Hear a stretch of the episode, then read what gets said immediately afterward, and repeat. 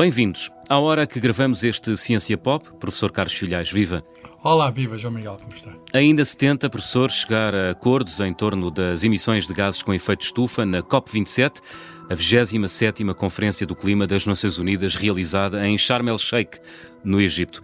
Há muito em cima da mesa das negociações, encontrar forma de mitigar as alterações climáticas, encontrar forma de nos adaptarmos a um mundo com um clima diferente e encontrarmos financiamentos para essas mitigação e também adaptação. Há um objetivo maior, consignado no Acordo de Paris de 2015, impedir que a temperatura global do planeta suba mais de um grau e meio em relação à era pré-industrial. Professor Carlos Filhais, acredita que vamos conseguir este desígnio? Eh, eu direi que neste momento eh, é um desígnio praticamente impossível, para hum. ser honesto. É, é, mais que difícil, é, seria, seria um milagre se fosse conseguido. Com os dados que temos atualmente, ehm, fazem-se as contas, Uh, vemos uh, as promessas que cada país fez relativamente ao Acordo de Paris. Os países fazem contribuições voluntárias, anunciam as suas próprias metas uh, e são autónomos nessa decisão.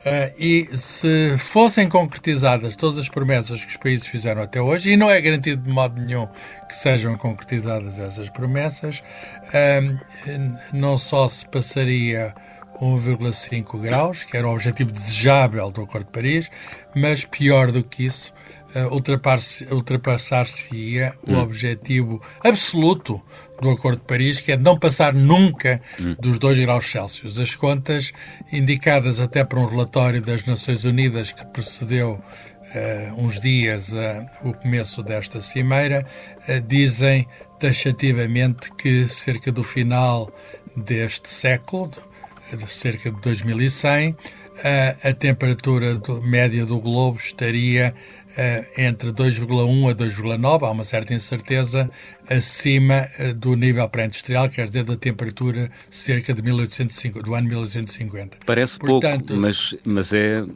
mas as consequências são catastróficas. Exatamente, é, é, é mesmo mau, é mesmo mau.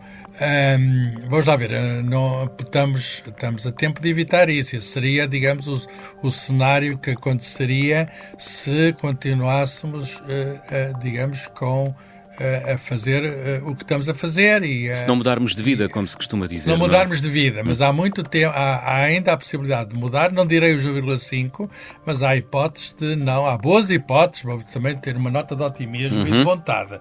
O otimismo tem de e a vontade tem de estar conjugadas. É boas hipóteses de não ultrapassar os 2 graus, mas para isso temos mesmo de mudar de vida, o que significa que os países têm de emitir menos, principalmente uh, o, o, dióxido de carbono resultante da combustão uh, de, resultante da queima de combustíveis fósseis, e têm de o fazer mais rapidamente, quer dizer, têm de, de quebrar as emissões, abater as suas emissões, e têm de o fazer mais rapidamente, porque senão Uh, nesse caso dos, de ultrapassar os 2 graus, uh, não é tanta espécie humana que estaria em risco, porque nós temos eh, grandes capacidades de adaptação, mais que qualquer outra espécie, mas, uh, mas estaríamos, digamos, seriamente afetados. Calcula-se, há um relatório recente de, europeu que cerca de 90 mil pessoas, só na Europa, só na Europa, hum. morariam por ano uh, devido a calor excessivo. Uh, e, e, e, para não falar já de, de, de,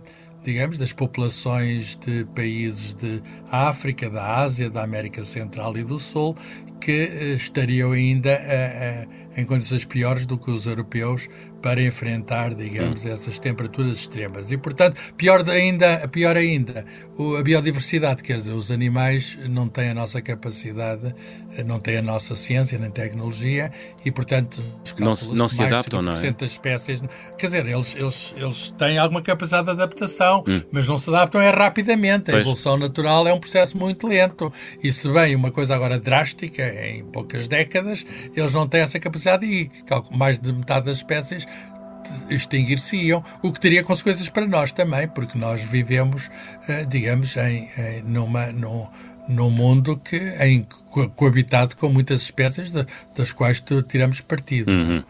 Portanto, temos mesmo de arrepiar caminho, não é? Como se costuma dizer. Sim, sim. E, e, e eu acho que, uh, digamos, a, a, grande dificuldade, a grande dificuldade é a questão uh, do, de, que não é científica nem tecnológica. Uhum. Nós temos até soluções várias para usar energias alternativas, por exemplo, mas a, a questão é política, económica e política. Sim. Quer dizer, não há um governo do mundo. As Nações Unidas, apesar de tudo, têm feito estas cimeiras, têm eh, feito este trabalho de, de, definir objetivos e ainda bem que isso se fez.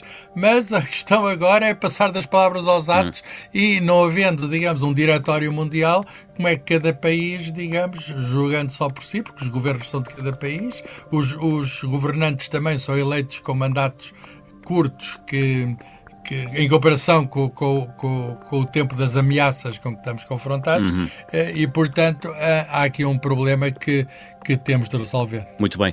Há aqui uma questão subjacente a todas as cimeiras do clima, que é a chamada questão da justiça climática. Os países mais ricos devem, na sua opinião, professor, e isto é uma pergunta muito política, pagar aos países mais pobres para que essa justiça se materialize? Eh, sim, a resposta não é científica. A justiça é, é digamos, eh, vai para além da ciência. Hum. mas eu não me, não me eximo a dar a minha opinião. De facto, um dos objetivos desta cimeira, um, um dos pontos centrais da agenda desta cimeira, foi precisamente aquilo que se chama a indemnização por perdas e danos. O que é que isso quer dizer?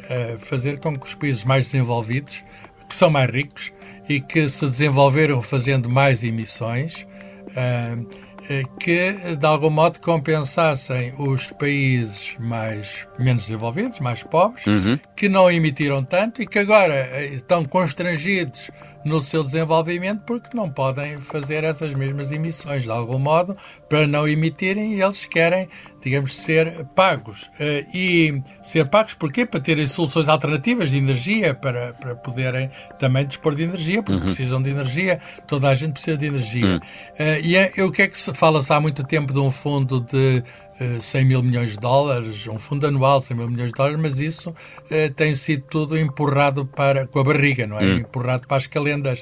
E, e, os países têm muita dificuldade em. Eh, há algumas ofertas, mas os países ricos têm muitas eh, dificuldades em, em pagar.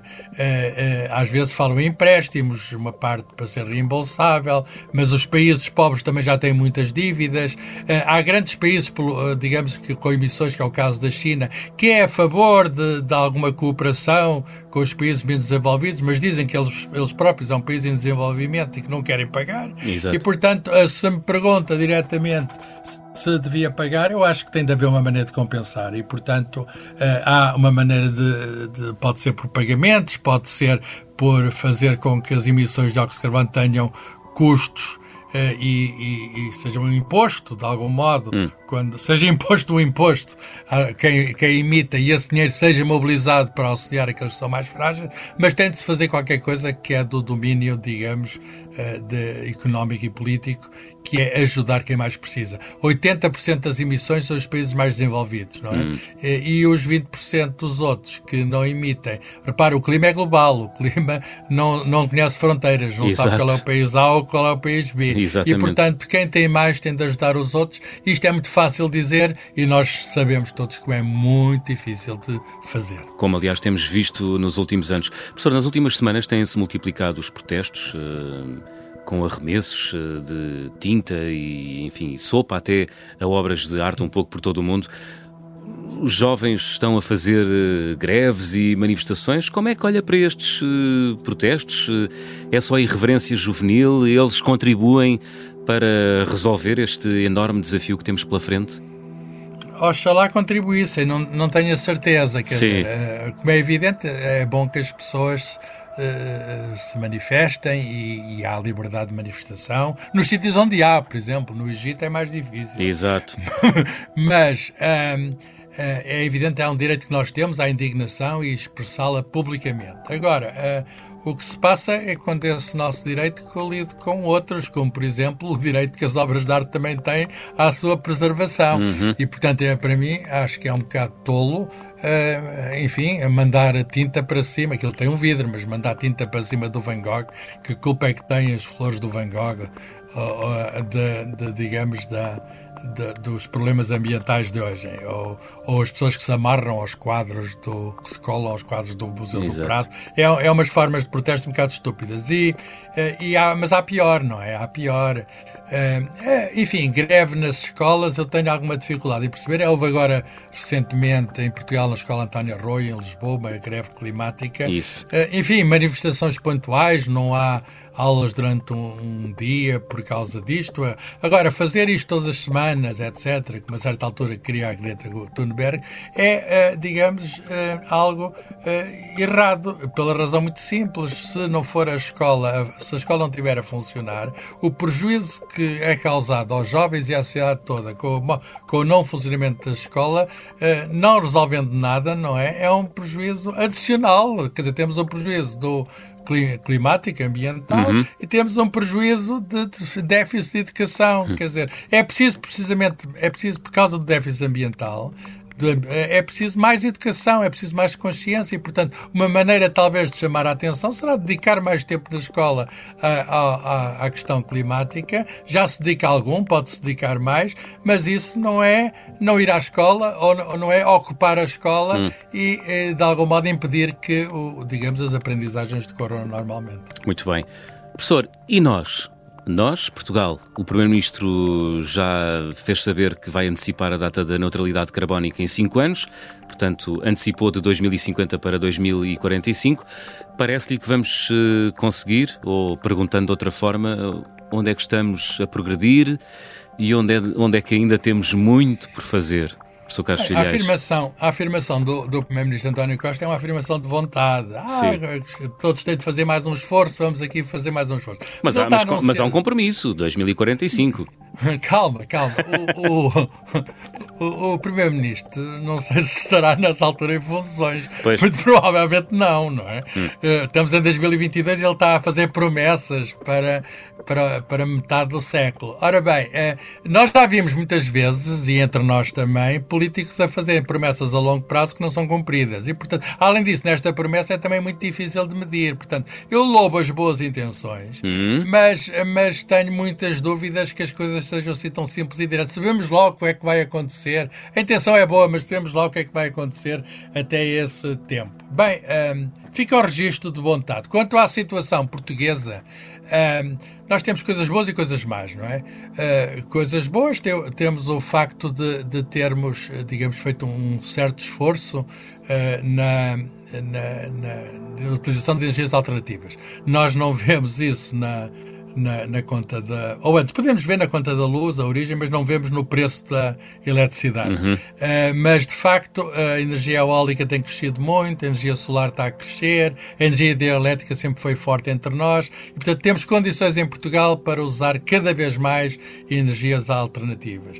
Mas, por outro lado, somos um país com uma exposição particular às altas climáticas, pelo estar no sul da Europa, por ser mais seco, uhum. por termos uma costa marítima e, portanto, sujeita à subida da água do mar, que é um processo muito lento, e termos também uma grande mancha florestal muito sujeita a incêndios que aparecem mais naturalmente quando a temperatura média é maior, e, portanto, temos uns problemas aqui muito específicos. Portanto, temos algumas vantagens e temos algumas desvantagens.